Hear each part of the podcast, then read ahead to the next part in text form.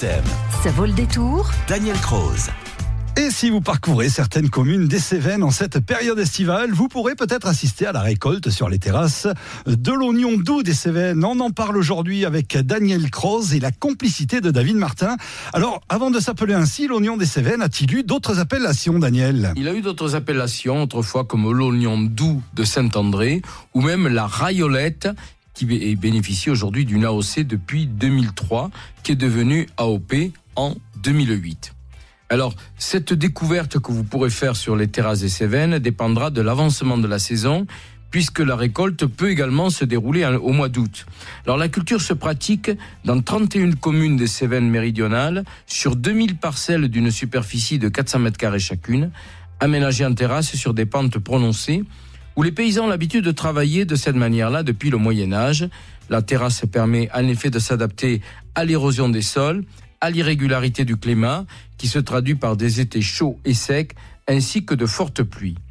Les murets de pierres sèches qui la composent retiennent ainsi les sols acides, légers, filtrants, plus faciles à arroser, bien ensoleillés et ventilés. Au cœur d'un paysage d'exception qui a été classé au patrimoine mondial de l'UNESCO en 2011, les terrasses que l'on appelle en occitan les faïs ne sont pas accessibles par des engins agricoles modernes et imposent à longueur d'année des interventions manuelles soigneuses et constantes de l'homme. Travailler un hectare nécessite par exemple 3000 à 4000 heures de travail et près d'une centaine de producteurs se soumettent à cette contrainte. Alors, ils procèdent comment? C'est quoi le calendrier pour arriver à un tel résultat? Alors, les semis s'effectuent d'abord en pépinière au mois de février. L'oignon est ensuite repiqué sur les terrasses au printemps. Sa croissance se poursuit pendant trois mois. Après leur récolte, les oignons sèchent pendant une journée sur la terre, puis trois journées dans un séchoir ventilé avant qu'ils ne soient stockés.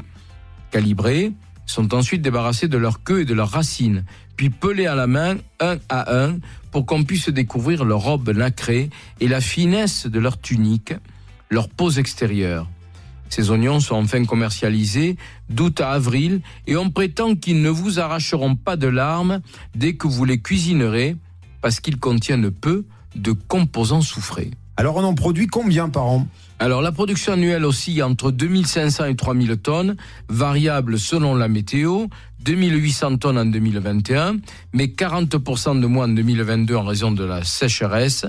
Ce une c'est une récolte qui sera donc tributaire des humeurs du temps, du soleil et de la pluie.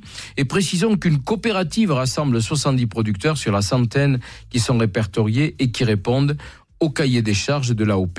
C'est à découvrir et à apprécier en cuisine. À propos de cuisine, Marianne de la Grand Combe près d'Alès nous demande si on peut employer de l'oignon doux des Cévennes pour préparer une soupe à l'oignon. Vous lui répondez dans un instant. Ben justement, tiens, c'est l'actualité. Le dîner et Benabar tout de suite sur Totem. Je veux pas y aller. Avec Daniel Croze. Partez en balade et découvrez des anecdotes étonnantes sur nos régions.